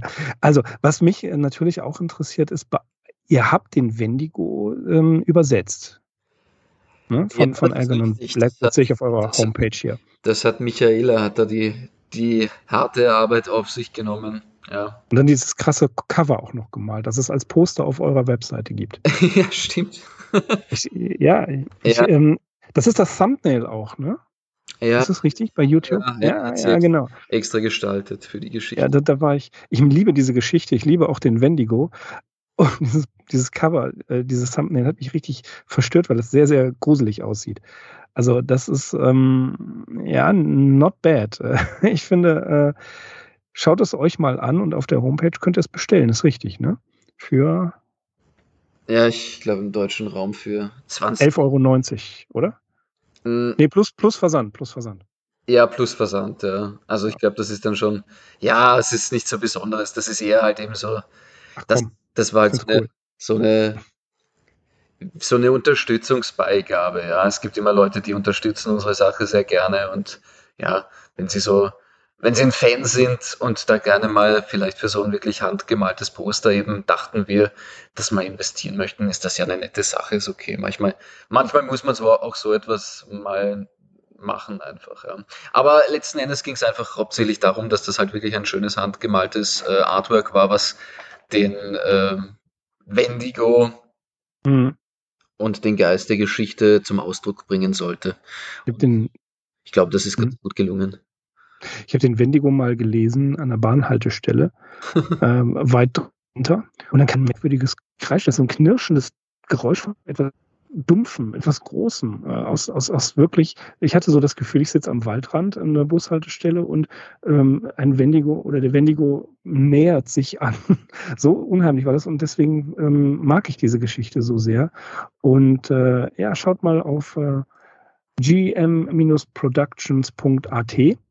Da findet ihr auch die, das Bestellformular für das Wendigo-Poster. Und äh, also ich finde es gelungen, finde es sehr gelungen.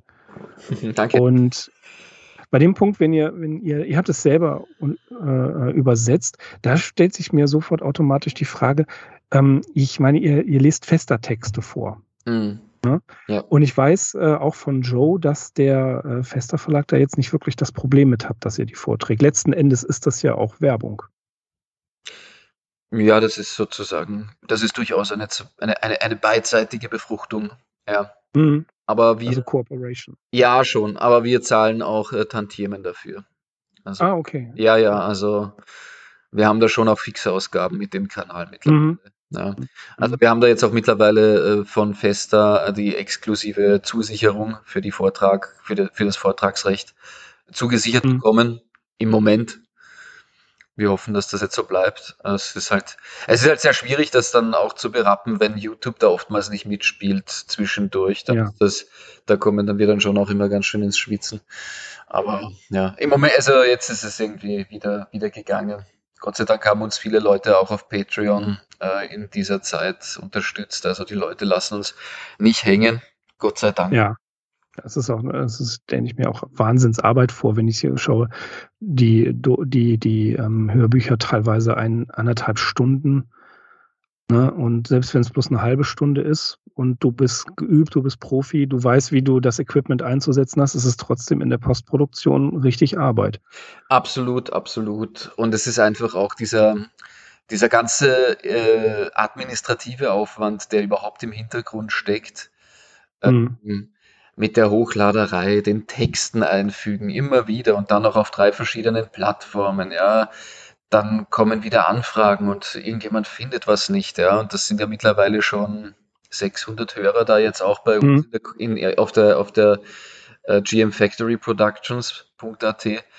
Also das ist einfach etwas, ähm, das ist, dieser administrative Aufwand, diese Kleinigkeiten, das läppert sich wirklich zu Stunden zusammen. Ja, also ich stehe jetzt so beispielsweise, ähm, ich, ich bin jetzt dann ab Montag im Urlaub für zwei Wochen. Und für diese zwei Wochen mussten wir so viel vorarbeiten, um quasi, ich meine, wir müssten das nicht, ja, aber wir wollen es gerne, ja wir haben da irgendwie so den Anspruch auch an uns selbst und wir wollten, dass dann einfach auch in dieser Zeit was zu hören gibt von uns. Und das ist ein enormer Aufwand, wie viel davor zu planen ist dafür. Du, ich äh, weiß das im Kleinen von den Podcasts. Ja, ich, das ist nur minimal, minimal. Ist, ich, ich wollte gerade sagen, das ist, das ist dir sicher nicht, die Materie ist dir nicht ungeläufig. Auch solche, diese, diese Podcasts, das ist ja, das ist ja jedes Mal, also ich meine, wenn wir jetzt schon daran denken, wie lange wir jetzt gebraucht haben, auch um den Termin zu finden eigentlich, mhm. nicht wahr? Ja, das ist ja auch aus Gründen, ja. Du hast die, du hast die Arbeit. Auch ich arbeite noch nebenbei in einem anderen Job, immer noch wegen, neben dem Sprechergewerbe, ja. Also das Sprechergewerbe ja. ist mittlerweile schon mein Hauptberuf, aber ich ähm, arbeite immer noch äh, nebenbei einfach. Das ist mhm. sozusagen meine Krücken für den Fall, dass alle äh, sehr angenehme Krücken, ja, muss ich sagen, ja. alle Stricke reißen einfach, das ist schon sehr gut. Aber ja, natürlich, das Sprechen ist mein Hauptberuf. Und das, das ist doch die, Leiden die Leidenschaft. Ja, genau, die Leidenschaft. Und ja, ich verdiene auch damit äh, mittlerweile äh, ein bisschen was oder auch ganz mhm. gut. Ja, ich könnte auch, ich könnte auch davon leben, keine, keine ja. Frage. Aber es ist, es ist so jetzt einfach angenehmer. Ja. Und, äh, aber, wie, aber wie gesagt, äh, du, du weißt Bescheid über diese administrativen Arbeiten, wie sich das zusammenleppert. Mm, ja, diese administrativen Arbeiten übernimmt der Axel eigentlich. Aber trotzdem das Schneiden, ja, mittlerweile sind Axel und ich so eingespielt, dass äh, der Schnitt ja relativ gering ist. Ne? Wir wissen halt, wie der andere funktioniert. Ich meine, die Arkham Insiders gibt es jetzt im nächsten Jahr seit zehn Jahren. Davor hatte ich ein bisschen was mit SFF Audio gemacht. Ähm, da hat Jesse die ganze Postproduktion übernommen und dann hatte ich zweimal was mit ähm, Daniel Neugebauer von System Matters und ähm, Markus Wittmer, der ja in Wien lebt und dort Übersetzer und Rollenspielautor ist. Die, wir hatten da zwei Lovecraft-Folgen gemacht und auch da hat der Daniel die Postproduktion übernommen. Und dann, als wir mit den Arkham Insiders angefangen haben, da hat die, die, also das Nacharbeiten, das war, das war Hölle. Mittlerweile geht's. Ja, ja, ja, diese Postproduktion. Also das äh, muss ich sagen, jetzt aus der Sicht des Sprechers, das verschlingt nochmal die vierfache Zeit des Einsprechens. Mhm. Bearbeitet ihr die Texte, die ihr, ähm, die ihr vorlest? Also greift ihr da viel ein oder habt ihr gar nicht die Möglichkeit, das zu tun? Äh, sehr gering. Sehr gering. Mhm. Also eigentlich haben wir nicht die Möglichkeit. Mhm. Äh, manchmal tun wir etwas, wenn etwas sehr holprig ist, wenn es extrem ist. Das kommt aber eben sehr selten vor. Aber wir greifen ja schließlich auch ein, wenn es Fehler gibt. Ja, also es gibt auch, ja. es gibt tatsächlich auch Grammatikfehler oder auch Druckfehler. Äh, das müssen wir dann, also das korrigieren wir. Ja. Hm. Keine Frage, das lesen wir natürlich nicht falsch ein. So gesehen, geringfügiges Eingreifen, das ist okay, ja. Ja. Das tun wir. Ja, mir haben die Schauspieler mal gesagt, äh, wenn die einen Teil des Textes weggelassen haben, wollten die mir nur zeigen, was nicht nötig ist, was man weglassen kann. okay. Ne? ja. ja, so, so, so sind die drauf. Ja, die wichtigste Frage oder eine der wichtigsten Fragen. Ähm, wie bist du drauf gekommen, äh, Weird Fiction zu machen? Also natürlich speziell Lovecraft, was die Arkham Insiders ja als allererstes begeistert und interessiert. Ähm, ja, war das schon immer irgendwie dein, dein Steckenpferd oder ja, wie, wie ist es dazu gekommen eigentlich? Überhaupt nicht. Also ich muss sagen, die Thematik grundsätzlich, natürlich hatte ich dafür eine Affinität, weil das mich natürlich interessiert hat. Ich habe auch früher natürlich auch gerne so Serien wie Akte X geguckt oder habe mich eben für diese Fan für das Fantasy-Genre oder Horror interessiert, klar. Aber auf diese Autoren bin ich tatsächlich durch meine Verlobte also damals meine Freundin, die Michaela, gekommen, als ich nämlich meine Sprecherausbildung beendet hatte und ich eben PR-mäßig einfach mal so eine Geschichte zum Besten geben wollte mit dem YouTube-Kanal. Und da wussten wir natürlich durchaus über die Urheberrechte Bescheid und äh, dass da halt eben der, der Autor 70 Jahre schon dahingeschieden sein musste, damit man, damit der Text frei ist. Mhm in Lovecraft war das halt eben der Fall und den hat sie mir, den hat sie mir eigentlich näher gebracht. Und so sind wir dann, äh, dann darauf gekommen und ich war dann selbst äh, sehr interessiert an dem ganzen Genre und an den Autoren. Also es hat sich dann eben herausgestellt, dass das eben durch dieses ganze äh, Weird Tale Magazine, dass da halt eben viele andere Autoren noch mitgespielt haben oder auch äh, Nachfolger, sozusagen Schüler dieser Altmeister, die dann äh, die Arbeit teilweise übernommen haben und weitergemacht haben.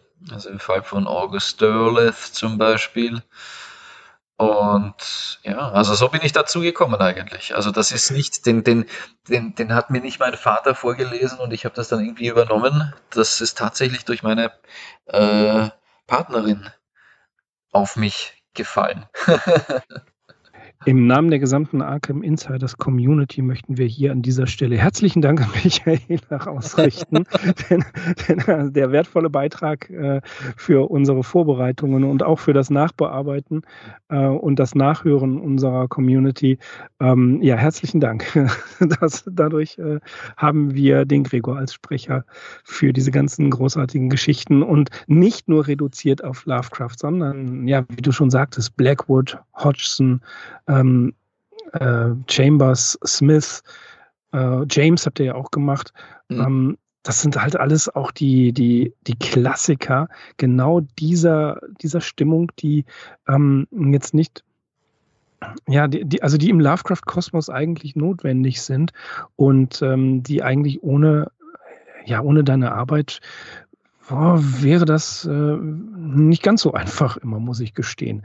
Wie gesagt, ich bin viel unterwegs und da höre ich einfach gerne Hörbücher und äh, tatsächlich, bam, die meisten kriege ich bei dir. Ja, na, das, das, das freut mich. Dann habe ich, dann habe ich ja. richtig gemacht. Weil, genau. Ja, naja, es war, es war ja schon immer der Anspruch an mich selbst. Äh, mhm. Ja, genau, da kann ich auch noch kurz einwerfen. Der Dank, der Dank an Michaela ist tatsächlich sehr berechtigt, denn ich, äh, sie hat mich eigentlich auch dazu gebracht, das auszuprobieren mit der Sprecherei. Mhm. Also sie hat mir da mal geraten. Also ich habe, ich habe vorher was ganz was anderes gemacht hatte fertig studiert, war aber dann sehr un unzufrieden und äh, sie hat mir dann irgendwie dann sozusagen diesen Wechsel irgendwie aufgezeigt und mein Talent, also hatte da mehr Glauben an mein Talent als ich selbst. Und so ist es dann in die Sprecherschulen und zum Schauspielunterricht gekommen. Ja, guck mal. Und genial. Ja, ja. ja. Es gibt ja immer, manch ein Mensch ist ein großer Einfluss, äh, der Großes bewirkt, wie ich finde. Ja, genau. Ja. Das ganz abseits des Rampenlichts, muss man dann ja. sagen, nicht? Ja, und ähm, ja, und es war dann halt wirklich auch mein Anspruch, weil ich wirklich das halt einfach schon genossen hatte, diese alten Synchrongötter da zu hören immer, äh, auch so gut zu werden. wirklich mhm. dieses Werkzeug so lange und äh, mit Freuden weiterzuentwickeln, dass es, dass man es auch gerne hört. Ja. Können wir irgendwann Leonard Klein die dunkle Kammer von dir hören? Ich frage das nur, weil es mir gerade vor, vor mir liegt. Das ist auch so ein, so ein Buch, was ich ziemlich genial finde. Äh, ich, ich, äh, wie, wie alt ist Leonard Klein? Das ist die Frage immer. Es geht, auf, es geht also, um die Urheberrechte. Ja, ich, ja, ich glaube, der ist, der ist nicht, noch nicht alt genug. Der ist noch nicht lang genug tot. Fürchte ich. Ja, also das ist immer, das ist immer das mit den Urheberrechten. Mhm. Das, das ist das, worauf ich leider immer als erstes schaue. Ich muss immer, immer wenn ich vorausplane, muss ich ähm, leider immer zuerst auf das gucken, weil sonst kann es sehr umständlich werden. Und wir haben ja auch am Anfang noch so äh, Erlaubnis gehabt, ein paar Surkamp-Texte zu verwenden. Wow, okay. Ja, wir hatten da auch da unsere Kontakte, aber die haben uns dann auch nach einiger Zeit gesagt, na, der Kanal ist so quasi zu groß jetzt schon mittlerweile. Was, mhm. Ich, ich habe es ja eigentlich gar nicht kapiert, ja. Wir hatten nämlich auch angefragt, was es kosten würde, theoretisch. Aber die waren dann eigentlich nicht mehr interessiert oder vielleicht hatten sie auch keine Zeit gerade im Moment. Das ist, das ist wirklich schwer zu sagen. Aber wir hatten auch unsere äh, Surkamp-Kontakte ausgeschöpft, da muss ich sagen, ja, damals. Mhm. Und ähm, ja, aber was ich sagen kann, Macken werden wir wahrscheinlich irgendwann auch noch mit reinnehmen. Sehr schön. Da bin ich mir, da bin ich mir ziemlich sicher, dass der irgendwann kommen wird. Aber es ist ein unendliches, äh, also da ist sehr, sehr viel Blackwood, Hodgson und Lord Dunsany. Ja. Also der ja auch sehr viel Traumland gemacht hat. Ja. Äh, ja, den, ja. Über den bin ich quasi an Lovecraft gekommen. Also es war der Umweg Dunsany über Lovecraft, äh, zu Lovecraft. Ja, super, das ist sehr interessant, weil bei mir äh, war das halt eben umgekehrt und dann ist mir plötzlich bewusst geworden, wie viel Einfluss er auf Lovecraft eigentlich mhm. hatte. Das ist ja unglaublich, sogar wie viel, wenn man dann diese ganzen Traumland-Geschichten von Dunsany äh, mal gelesen hat. Wahnsinn. ja, also diese, da ist, äh, das ist eine sehr reiche Grube. Äh, da, da sind wahnsinnig viele Geschichten noch von mir zu produzieren. also. Äh, Arbeit hört nie auf. Nein, nein, eigentlich nicht. Also ich bekomme immer wieder, ich finde das immer sehr lustig. Manchmal gibt es so ein paar aberwitzige Kommentare auf dem Kanal, wenn wir eine Geschichte entweder ein Remake machen, weil der Qualitätsstandard nicht mehr stimmt und wir das neu produzieren und nochmal hochladen. Gehen euch die Geschichten aus oder, oder wenn wir es eben aufgrund von Monetarisierungsproblemen wieder von wegen YouTube da runternehmen mussten, etwas verändern mussten und neu hochladen mussten. Also ich finde das immer sehr äh, amüsant, wenn die Leute sowas schreiben. Nee, das, äh, das ist da ist, da ist, da ist lange, da ist sehr viel Luft nach oben. ja, ja, ja. Ja, da ist, es ist, ähm, äh, wenn man, wenn man schaut, es gibt, ähm, jetzt habe ich tatsächlich vergessen, wie dieser Kanal heißt, obwohl ich ihn abonniert habe, aber erst vor ein paar Tagen. Die hauen wirklich in kurzen Abständen immer wieder Science-Fiction-Geschichten raus. Und das finde ich auch faszinierend. Dann gibt es auf LibriVox ja wahnsinnig viel und die englischen Sprecher es liegt vielleicht auch daran, dass, dass, es, dass es Englisch ist. Da ähm, höre ich auch gerne rein. Oder verschiedene Podcasts. Also es gibt so viel Material, das reicht für ein Leben definitiv nicht aus. Ja, also wenn man da, ich wollte gerade sagen, das ist etwas, das, das ist auch Teil der Leidenschaft. Mhm. Sich auch dahingehend bei, unter den Autoren weiterzuentwickeln, was Neues anzufassen, was man vielleicht auch noch gar nicht kennt. Und äh, ja, absolut. Also mhm. das, das geht weiter und weiter und weiter, wenn man da dran bleibt, nämlich. Ja. Ah, ich habe ihn gefunden. Other Stories heißt dieser, ähm, dieser Kanal. Ja, aber auch die haben wahnsinnig viel. Dann natürlich GM Factory. Ne? Dann bin ich auch noch nicht durch mit, mit bin ich nicht fertig mit Hören. Da kommt noch so einiges. Ne? Ähm, Lovecraft, äh, hast du dich tiefer mit seinem Leben beschäftigt? Oder teilweise, ja, teilweise, teilweise ne? muss ich sagen. Das sind manchmal, wenn ich Zeit habe, lese ich ein bisschen was. Oder halt eben äh, über, also so diese Briefe, die er geschrieben hat, oder auch sein, seine, seine kleinen äh, Dispute mit Farnsworth von Weird Take mhm. und mhm. Äh, die gesellschaftlichen Problemchen, dass er dann eben auch mal äh, verheiratet war mit Sonja Green und auch mit der zwei Geschichten geschrieben hat, glaube ich. Zwei oder drei, mhm. ich weiß nicht. Ja. Äh, ja. Aber ähm, so wirklich viel, ja, keine Ahnung. Müsstest, mich, müsstest du mich fragen, ob, ich, ob mir das bekannt ist. Ja. Nee, die Tat, also was, was, worauf ich hinaus will, ist tatsächlich, ähm, kann man ein Werk besser interpretieren, wenn man den, diesen Hintergrund hat? Oder kann man da etwas äh, unbefangener rangehen und einfach sagen, okay, ich lese mir die Geschichte einmal durch, äh, ich habe hier meine Highlights oder ich sehe die ganzen Lows da drin, aber das, das Leben des Autoren würde mich zu sehr in irgendeiner Art und Weise beeinflussen, dass ich die Story nicht mehr, ja fast schon vorurteilsfrei, nicht mehr unbefangen interpretieren kann. Nein, absolut nicht. Absolut nicht. Nein, ich finde dieses, ähm, ich, ich kann mir schon vorstellen, worauf du da hinaus willst, aber ich finde dieses, ähm, dieses Herunterspielen oder wie soll ich sagen, Verzerren der, der, der Thematik, ich finde das lächerlich und kindisch eigentlich. Ja, mhm. das ist auch nicht die Aufgabe des, äh, des Schauspielers oder Interpreters. Ja, mhm. der, der, der Interpreter, der hat, hat das alles einfach zu machen. Ja. Also wenn ich jetzt eine alte Serie wie Fackeln im Sturm, wo der amerikanische Bürgerkrieg thematisiert wird, ja, oder wo es halt eben speziell um äh, auch die Missstände in der Gesellschaft geht mit den äh, Schwarzen und dem Sklavenhandel halt eben beispielsweise auch noch, ja. Ähm, kann ich mich nicht äh, fragen, äh, uh, äh, ist das jetzt schlimm? Benutzt er diese Ausdrücke? Und um Gottes Willen, ja, der Schauspieler stellt sich diese Frage nicht. Ja? Und es ist, selbst wenn eine Geschichte neueren Ursprungs, also jüngeren Ursprungs vielleicht so entwickelt wurde, dass halt ein Charakter ähm, einfach ähm, Begriffe benutzt, äh, die von anderen Menschen nicht gerne gehört werden. Und das ist wirklich ja. rein, rein subjektiv. Ja, es ist hm. vielleicht eine, vielleicht eine, eine, eine Gruppe oder mehrere Gruppen, aber das ist letzten Endes trotzdem subjektiv, die wollen das nicht hören. Und ähm, ja, das kann man halt niemandem vorschreiben. Und jetzt interpretiert, interpretiert der halt einfach die Geschichte oder sie wurde so geschrieben, das Drehbuch wurde so geschrieben und der Schauspieler geht ran und er hat das so zu interpretieren. Da ist ein abgrundtief böser Mensch vielleicht und der ist widerlich und kommt aus dem tiefsten Sumpf der Gesellschaft, dann muss man den auch so interpretieren. Es gehört einfach mhm. zu. Es ist einfach so. So ist das Leben. Es gibt schwarze, ja. es gibt dunkle Seiten, es gibt äh, viel, viel, viel dazwischen. Es ist komplex und dann gibt es ein paar Leute, die versuchen sich gerne ins Licht zu spielen und manche sind vielleicht völlig abseits des Rampenlichts dann wirklich äh, positive, gute Seelen und schwer zu entdecken. Ja, also das ist das ist einfach, das ist einfach nicht so einfach. Das kann man nicht so äh, auf so eine, ähm,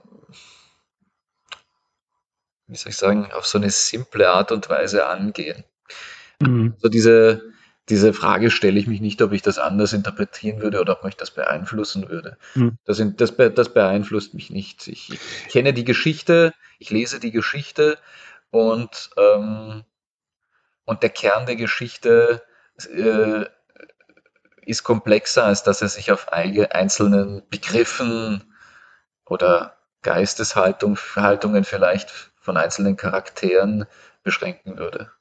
Mhm. Es gab, äh, ich frage das deswegen, weil es mal eine Tendenz dazu gab, dass ähm, auch Schauspieler am Theater sich mit der Hintergrundgeschichte, ja, es, es wurde von der Regie fast schon verlangt, sich da zu, ähm, mit auseinanderzusetzen.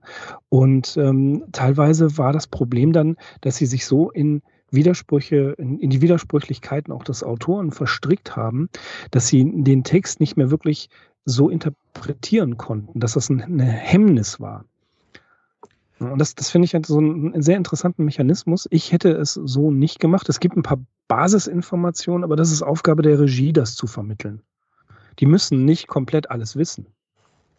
Nein, nein, absolut nicht. Und äh, wir müssen immer, wir dürfen nicht vergessen, ähm, das Theater oder der Film, ja, das kommt aus dem Voyeurismus, ja. Mhm. Die Leute wollen letzten Endes unterhalten werden, ja. Und ähm, man kommt ja nicht ins, The die Leute, ja, also muss man bedenken, die vielleicht jetzt nicht wie du und ich möglicherweise, ja, aber die Mehrheit, die am Abend ihre Serie, ihre Lieblingsserie guckt, die, äh, die wollen da auch nicht allzu viel nachdenken, ja. Die Leute, viele Leute wollen einfach unterhalten werden. Genau, genau. Und das ist völlig legitimer Anspruch. Und absolut. Und jetzt selbst ich, der ähm, wahnsinnig gerne eine komplexere Thematik äh, vorgeführt bekommt, der möchte letzten Endes, dass der Kern dieser Thematik auf den Punkt gebracht wird und nicht, dass man sich an, ähm, wie soll ich sagen, Beiwerk zu lange aufhält oder vielleicht sogar dann nachher sich äh, so lange daran spießt, bis man drüber stolpert, ja. Das ist, mhm. das ist auch für, für mich einen anspruchsvolleren Hörer nicht der Sinn der Sache.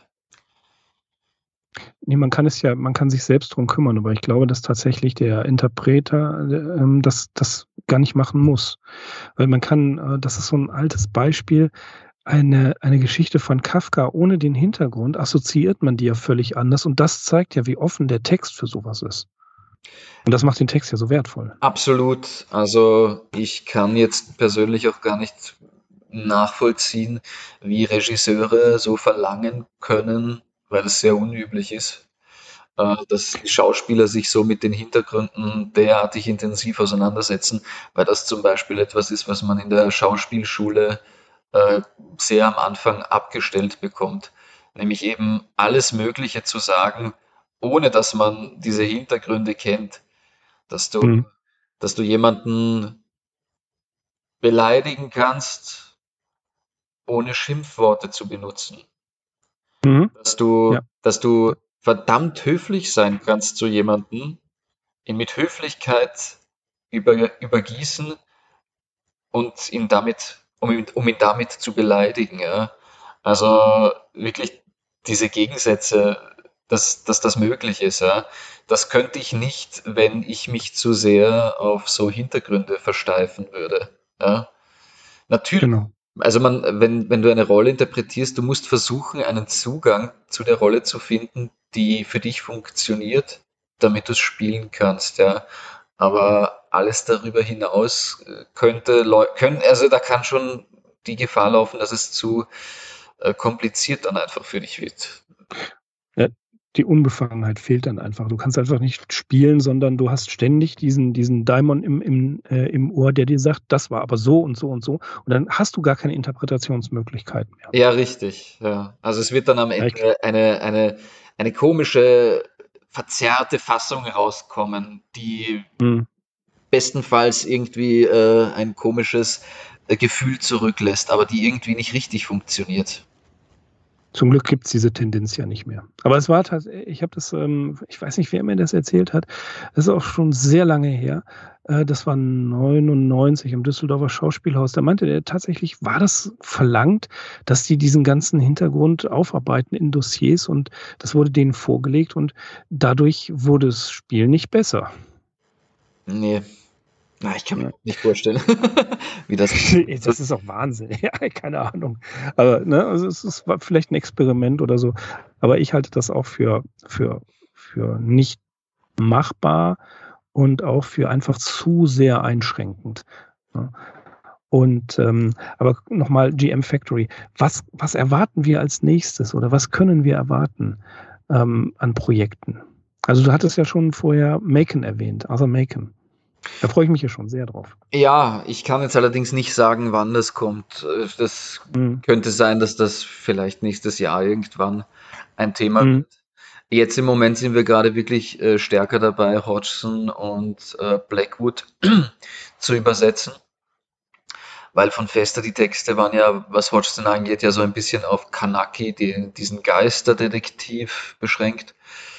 Und ja, aber Blackwood hat halt wirklich auch eine sehr starke Tiefe und Bandbreite an unterschiedlichen Geschichten zu präsentieren, die auch, wo man auch halt eben wirklich merkt, dass das ein großes Vorbild von Lovecraft war. Also das ist sicher sehr interessant. Da wollen wir auf jeden Fall gerne weiter eintauchen.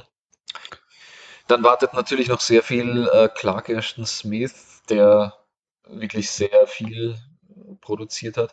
Und auch noch Robert E. Howard. Also das sind noch einige mhm. Texte von Robert E. Howard. Da müssen wir mal äh, gut sortieren, was da als nächstes kommt. Und natürlich dann kommen auch irgendwann diese ganz langen Klassiker letzten Endes irgendwann, vermutlich. Also wir machen jetzt gerade die Berge des Wahnsinns. Das glaube ich wird sogar dieses Jahr, äh, das wird dieses Jahr noch rauskommen. Zumindest oh. hatte ich es jetzt so geplant. Ich hoffe, dass das vielleicht sogar was für Halloween wieder wird. Äh, das wäre das wäre sehr schön, wenn wir das da fertig kriegen würden. Äh, ja, also das wäre das, das eine.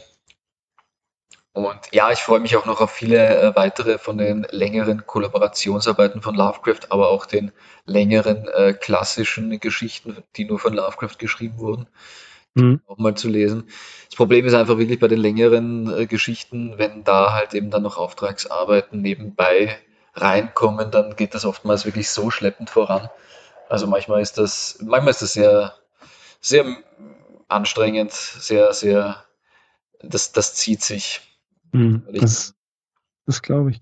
Äh, hast du eine Lieblingsgeschichte von Lovecraft? Hm.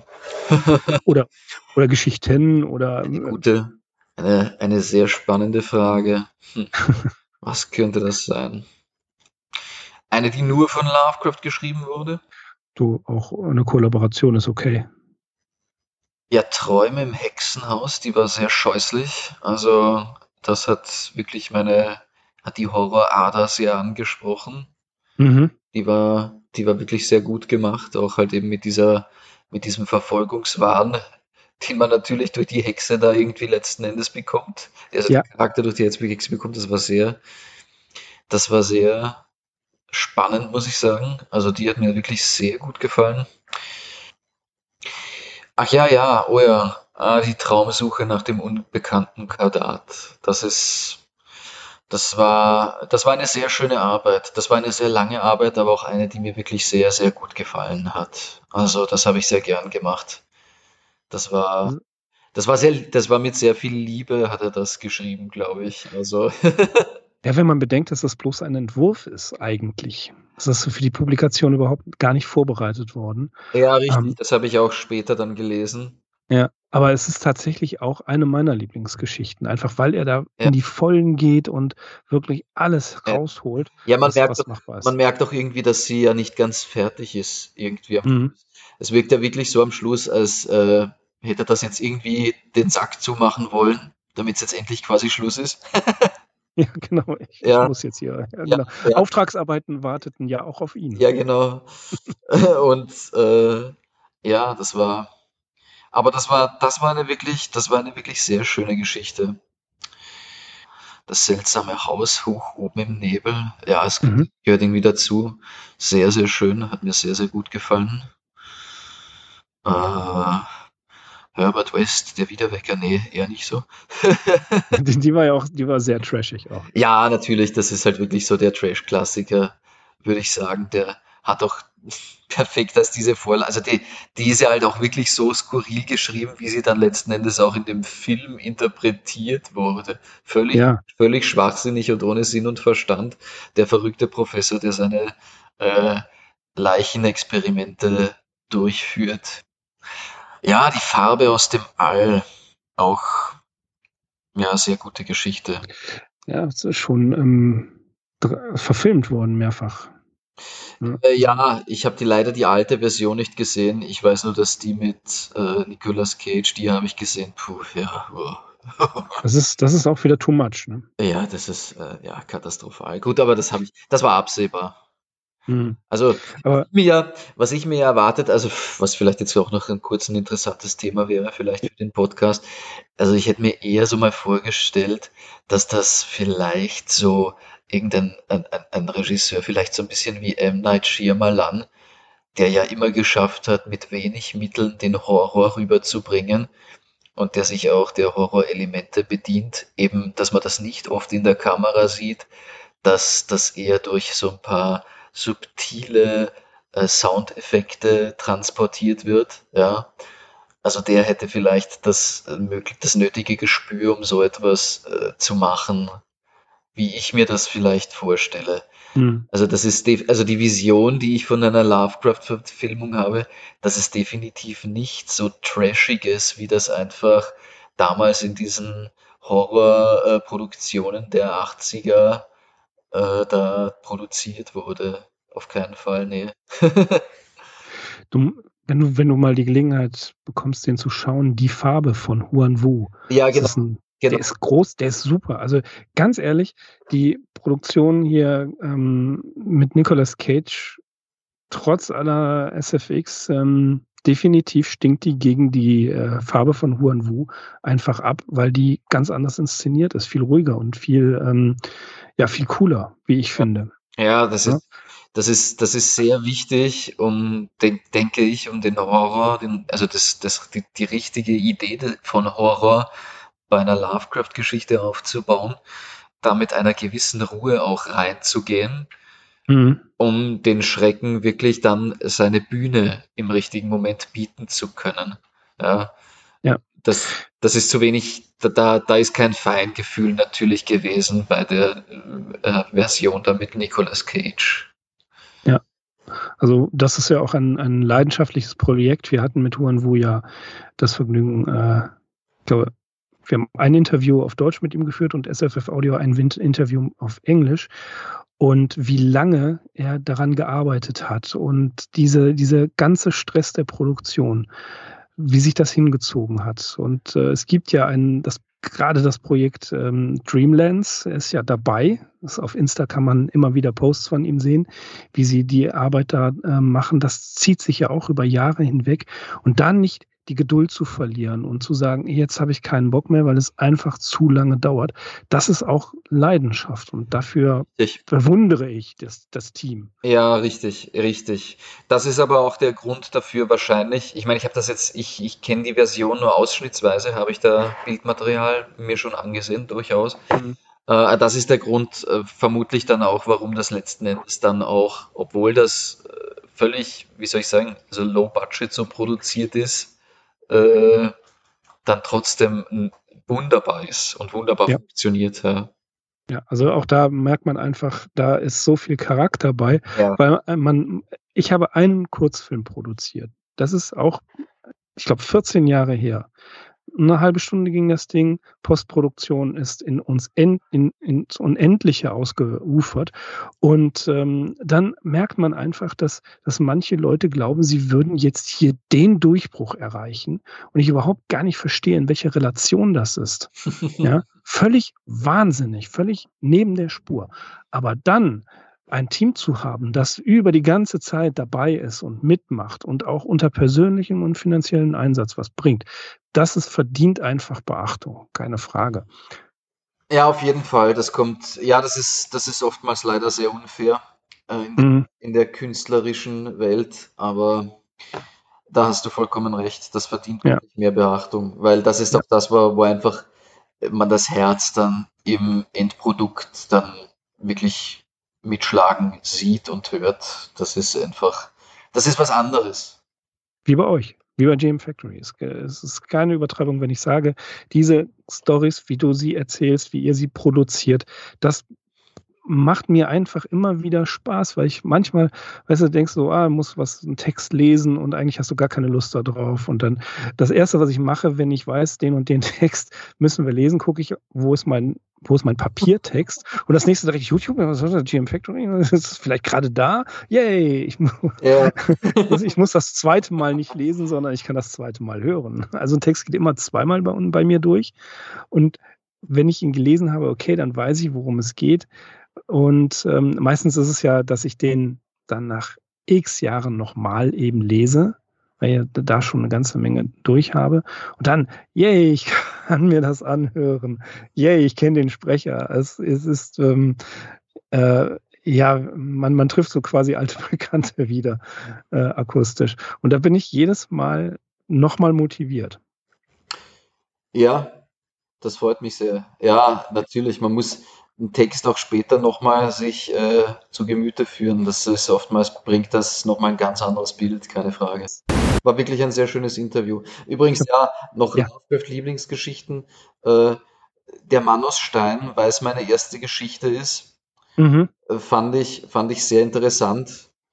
Ich weiß, das ist natürlich, viele achten das als schwachen Plot, aber ich fand das eigentlich mit dieser äh, wie soll ich sagen, mit dieser äh, latenten Liebesgeschichte da zwischen, zwischen, dem Bildhauer und der Frau des bösen Zauberers, fand ja. ich das dann doch am Ende sehr interessant, wie sie ähm, dem Versuch des Magiers äh, entronnen ist aufgrund äh, der Verletzung, also der, der, der, der, obwohl sie halt eben diesen Versteinerungstrank dann gekostet hat, und teils selbst ein bisschen versteinert wurde bereits, ihm dann das Handwerk zu legen. Das fand ich sehr bildlich. Ja, also da, mhm. das, das, das, ist, das hat wirklich einen sehr starken Eindruck dann auch nochmal hinterlassen bei mir.